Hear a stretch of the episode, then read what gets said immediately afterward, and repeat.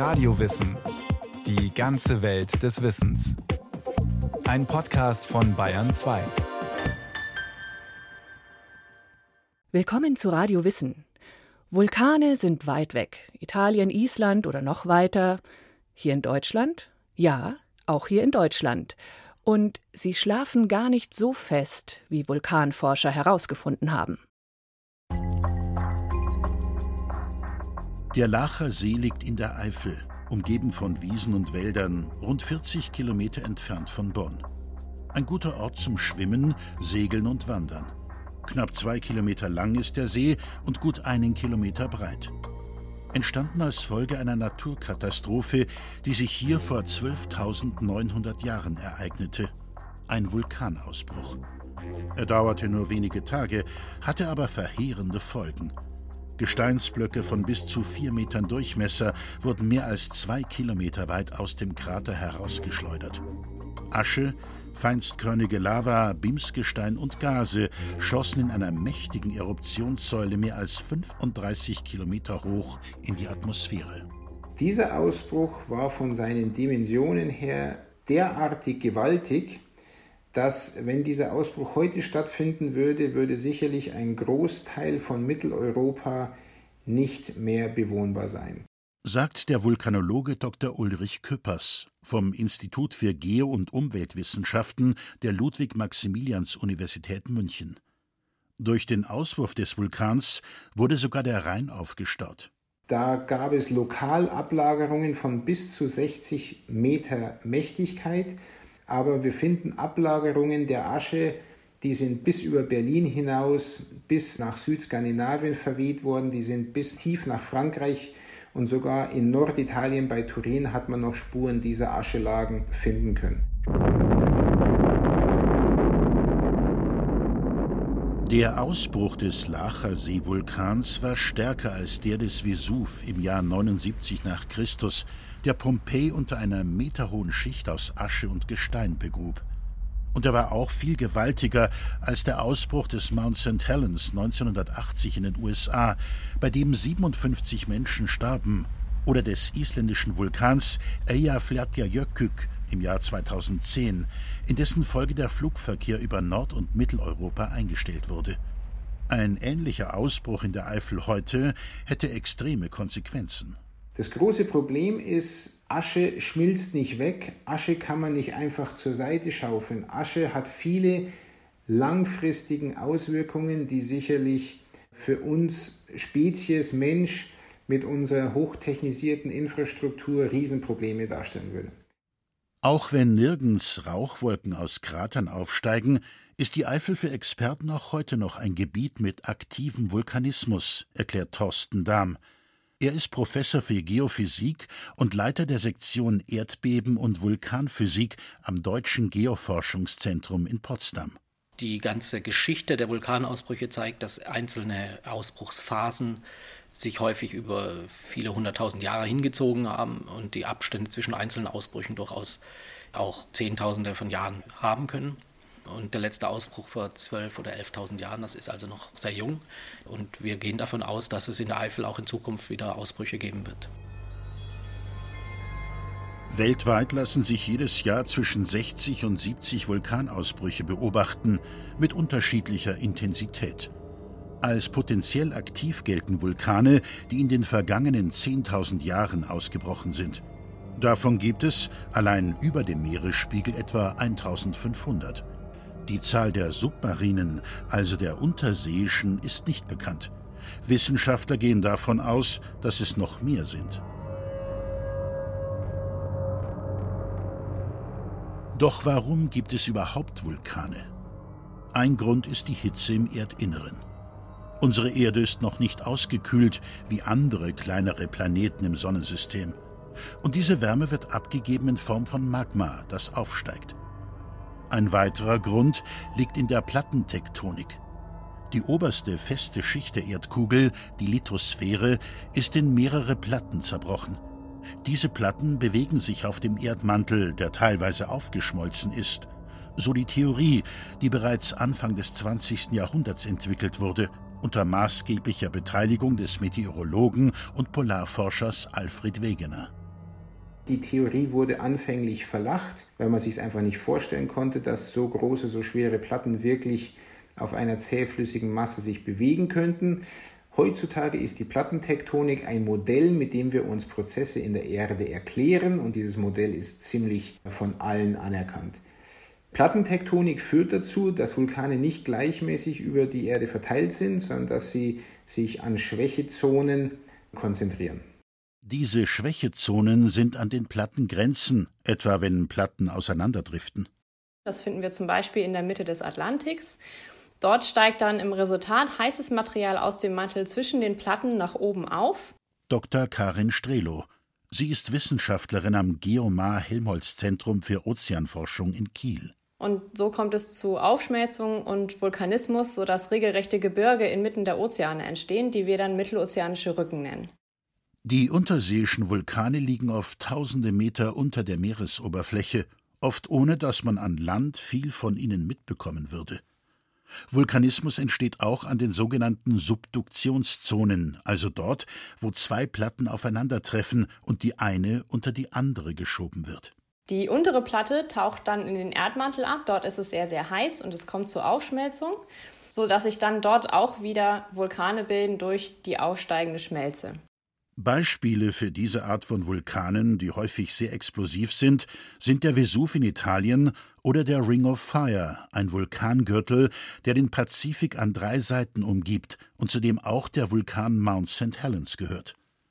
Vulkane können aber auch unabhängig von Plattengrenzen und Plattentektonik entstehen. Und das ist an Stellen im Erdmantel, wo es besonders heiß ist, sogenannte Hotspots. Dort steigt dann auch heißes Material nach oben und brennt sich regelrecht durch die darüberliegenden Lithosphärenplatten, wo sich ein Vulkan bildet. Das bekannteste Beispiel dafür ist Hawaii. Das aufsteigende Magma bricht in der Regel nicht sofort aus. Die Schmelzen sammeln sich vorher im Untergrund in einem Reservoir in Magmakammern. Doch welche Faktoren führen dann letztlich zum Ausbruch eines Vulkans? Einmal liegt es auch daran, wie sich dieses Reservoir selbst entwickelt. Das kann also vielleicht sich über sehr lange Zeit entwickeln, ohne dass es auskühlt. Zum Beispiel auch, wenn von tieferen Regionen immer wieder ein bisschen was nachfließt. Und dann muss es auch groß genug sein, aber es kann auch Druck entstehen in dem Reservoir, dadurch, dass sich die Schmelzen ändern in ihrer Zusammensetzung, vielleicht weil Gase sie entweichen. Und dann kann der Druck sich aufbauen und das kann allein auch schon eventuell ausreichen, dass es zum Ausbruch kommt.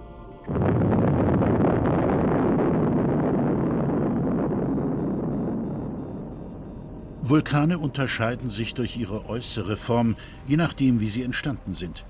Es gibt Schichtvulkane in der klassischen Kegelform, die aus verschiedenen Schichten vulkanischer Ablagerungen bestehen. Schildvulkane, aus denen die Lava nicht herausgeschleudert wurde, sondern in Strömen geflossen ist, sind flacher. Lavadome bilden sich, wenn die austretende Lava sehr zähflüssig ist. Karin Strelo. Diese Dome stehen häufig unter hohem Druck und sind sehr, sehr instabil, was sie sehr gefährlich macht, da sie kollabieren oder explodieren können. Auch Tuffringe entstehen nach einem explosiven Ausbruch, wenn aufsteigendes heißes Magma auf kaltes Grundwasser trifft. Das führt dann zu einer Explosion und einer Druckwelle, die den typischen Explosionskrater erzeugen, der von einem Ring aus Auswurfmaterial umgeben ist. Wenn man diesen Krater später mit Wasser verfüllt, durch Regen oder eintretendes Grundwasser, spricht man dann von einem Maar. Auch in Deutschland finden sich neben der Eifel weitere Spuren von Vulkanismus zum Beispiel in Bayern, in der Oberpfalz, daneben im Erzgebirge, im Vogtland, in der Rhön oder am Rheingraben, auf dessen Bruchzone auch der Kaiserstuhl liegt. Und wir haben in Deutschland mit dem Vogelsberg das größte zusammenhängende Vulkanmassiv Europas. Bestehend aus vielen Einzelvulkanen, die sich teilweise überlagern, auf einer Fläche von 2500 Quadratkilometern. Erloschen vor sieben Millionen Jahren. Die vulkanischen Aktivitäten des Vogelsberges gelten als der Höhepunkt des Vulkanismus in Deutschland. Für Wissenschaftler ist heute allerdings besonders die Eifelregion interessant, wo vor 12.900 Jahren jener gewaltige Ausbruch stattfand, bei dem der Lacher See entstand, das größte Maar der Eifel. Es gibt Anzeichen, dass sich unter dem See wieder Magmakammern füllen. So stellten Wissenschaftler der University of Nevada in Reno, USA, im Frühjahr 2020 in einer Studie fest, dass sich die Eifel jedes Jahr um einen Millimeter hebt. Sie werteten dafür die Messdaten tausender GPS-Antennen in Westeuropa aus. Der Vulkanologe Ulrich Küppers wir wissen, dass so Vulkansysteme atmen. Also es wurde immer wieder beobachtet, dass so Vulkansysteme sich aufblähen und dann aber auch wieder quasi ausatmen und damit sich absenken können vor Ausbrüchen. Diese Studie hat sicherlich über einen langen Zeitraum beobachtet und hat festgestellt, dass wir momentan in einer Phase der Krustenaufwölbung sind. Das sind keine dramatischen Mengen, die sich die Kruste aufwölbt, aber es ist messbar und das muss man natürlich im Auge behalten. Auch weil Wissenschaftler in der Eifelregion schon seit 2013 tieffrequente Erdbeben beobachten. Dabei handelt es sich um Mikrobeben, die in großer Tiefe auftreten, in kleinen Schwärmen oder Clustern, wie Thorsten Dahm vom Deutschen Geoforschungszentrum in Potsdam erklärt. Dies zeige einerseits, dass es dort eine ständige Aktivität gebe. Andererseits ist es hochspannend, weil alle diese kleinen Beben sich in einer kanalähnlichen Struktur aufreihen die direkt auf den Lacher See hinführt. Und wir interpretieren das heute so, dass da eventuell eben wirklich eine Art Kanal existiert, der mindestens dafür benutzt wird, dass das CO2 entlang von dieser Struktur zum Lacher See transportiert wird vom oberen Mantel. Aber unter Umständen gibt es auch kleinere Reservare entlang von diesem Kanal, insbesondere in der Unterkruste, die ab und zu vielleicht auch unter Druck geraten und dadurch kleine Mikrobeben erzeugen. In einem groß angelegten Schwerpunktprogramm möchte Thorsten Dahm in den nächsten Jahren zusammen mit Wissenschaftlern und Wissenschaftlerinnen anderer Institutionen den Vulkanismus in der Eifel verstärkt untersuchen. Um besser zu verstehen, wie sich dort Schmelzen bilden und ansammeln, wo Reservoire liegen und wie groß sie sind. Es besteht Handlungs- und Forschungsbedarf, heißt es in einer wissenschaftlichen Einschätzung mehrerer Experten für die Eifelregion aus dem Jahr 2019, denn es existieren noch keine angemessenen und wissenschaftlich fundierten Gefährdungs- und Risikoanalysen. Eine Folge ist, es gibt in Deutschland kein Vulkanüberwachungssystem. Auch Ulrich Küppers von der Ludwig-Maximilians-Universität in München ist an dem Forschungsvorhaben beteiligt. Ziel wäre hinterher, Wissenschaftler unterschiedlicher Expertisen so miteinander zu verknüpfen, dass wir aus unterschiedlichen Messungen hinterher quantitative Aussagen treffen können zu Prozessen, die im Vorfeld eines Vulkanausbruchs stattfinden würden, nämlich bewegt sich Schmelze nach oben, ist sie stationär oder wie schnell bewegt sich Magma nach oben? Wie viel Volumen an Magma müssen wir dort unten annehmen, das sich gerade bewegt? Mit welcher Geschwindigkeit bewegt es sich eventuell auf die Erdoberfläche zu und solche Prozesse? Als besonders vielversprechend gelten seismologische Verfahren. Hochempfindliche Sensoren sollen dabei Signale messen, die von jenen Mikroerdbeben im Untergrund ausgehen. Aufschlussreich könne es auch sein, erläutert Thorsten Dahm, selbst Wellen anzuregen und in die Tiefe zu schicken, zum Beispiel mit Lkw-Vibratoren, um dann die Reflexionen zu messen. Und wenn sich dort eine Schichtgrenze befindet, so wie die Kruste-Mantel-Grenze, und die vielleicht eine Aufwölbung hat, dann kann man wie beim Echolot-Verfahren nachvollziehen, wo diese Aufwölbung ist, wie, wie viel sie beträgt.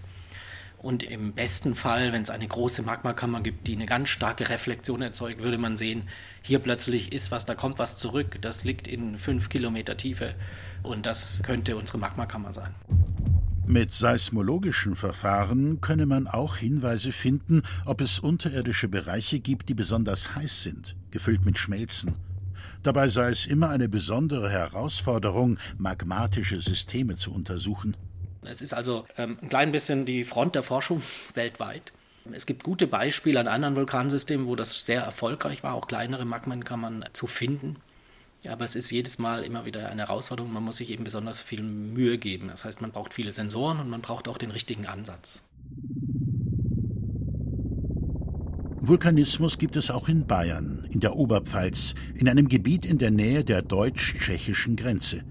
Der Vulkanologe Ulrich Küppers es gab kleine Explosive, wir nennen das monogenetische, soll heißen kleine Vulkanausbrüche, die nur einmal aktiv waren, an der Grenze zwischen Bayern und Tschechien.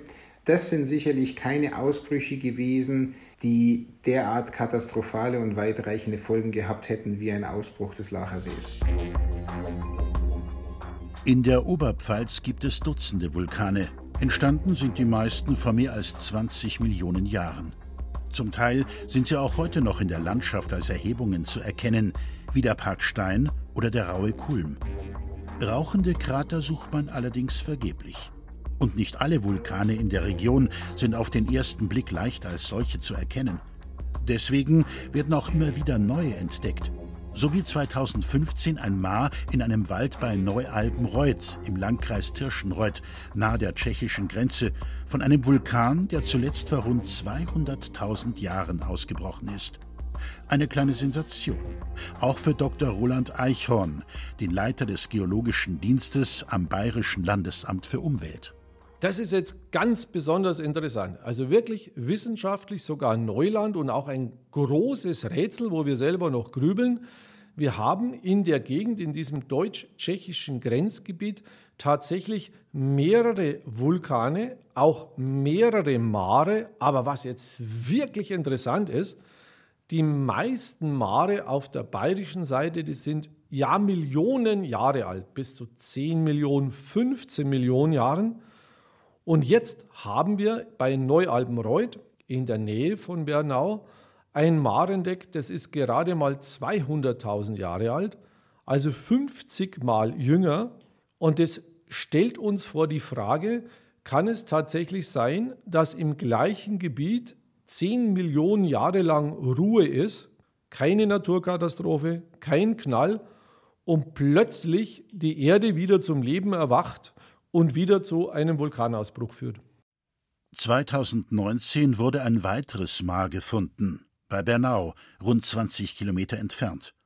Bohrungen sollen Aufschluss über das Alter geben. Möglicherweise ist dieses das jüngste bayerische Maar. Entstanden ist es, nachdem Magma auf dem Weg nach oben auf Grundwasser stieß.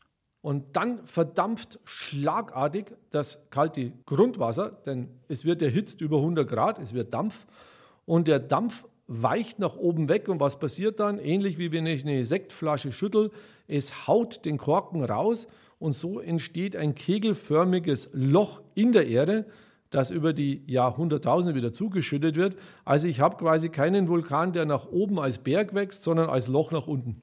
Diese neu entdeckten Mare sind Teil des Egergrabens, der im Nordwesten Tschechiens einsetzt. Da hat die Erde begonnen auseinanderzureißen, aber dann aufgehört. Und das westliche Ende des Grabens, da sind wir gerade in Bayern gelandet, da prägt sich bis heute scheinbar eine vulkanische Aktivität durch, das zu den Maren führt und gleichzeitig zu touristischen Highlights wie die heißen Thermen und Mineralwässern von auf tschechischer Seite Marienbad und Karlsbad und auf deutscher Seite Sibyllenbad. Wie jung und wie aktiv ein Vulkanfeld ist, das ist nicht nur für Wissenschaftler von Interesse. Es geht in der Oberpfalz auch ganz konkret um die politische Frage, welche Gebiete für ein atomares Endlager geeignet sind. Vulkanische eher nicht.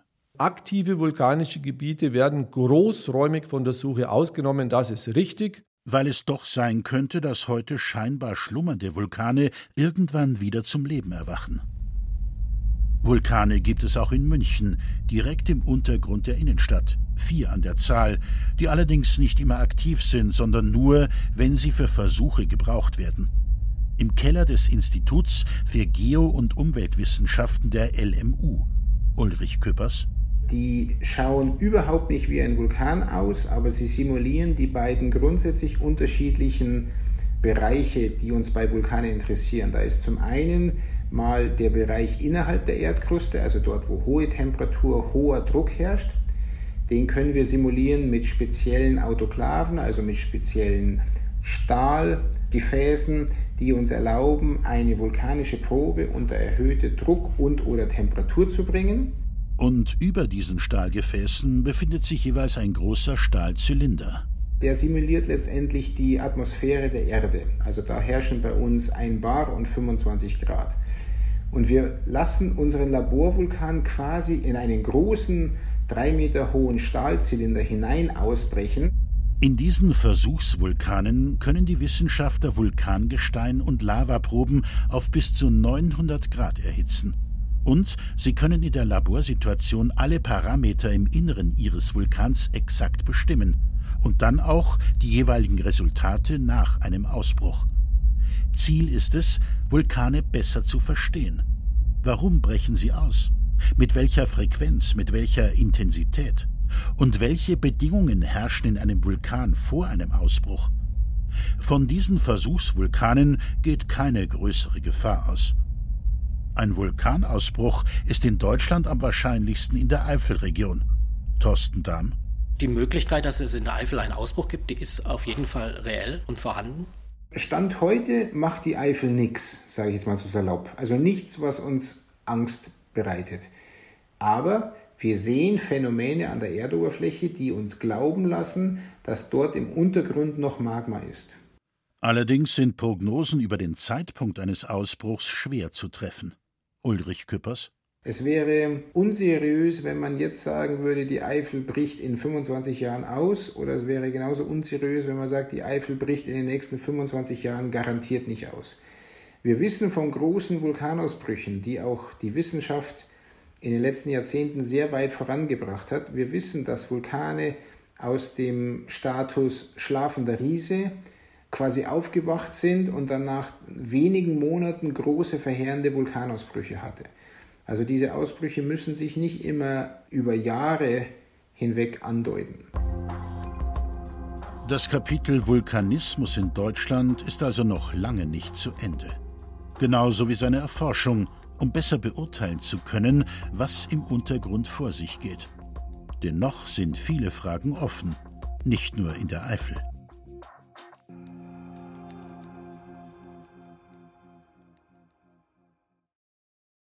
Das war Radio Wissen, ein Podcast von Bayern 2. Autor dieser Folge Georg Gruber. Regie führte Rainer Schaller. Es sprach Christian Jungwirth. Technik Daniela Röder.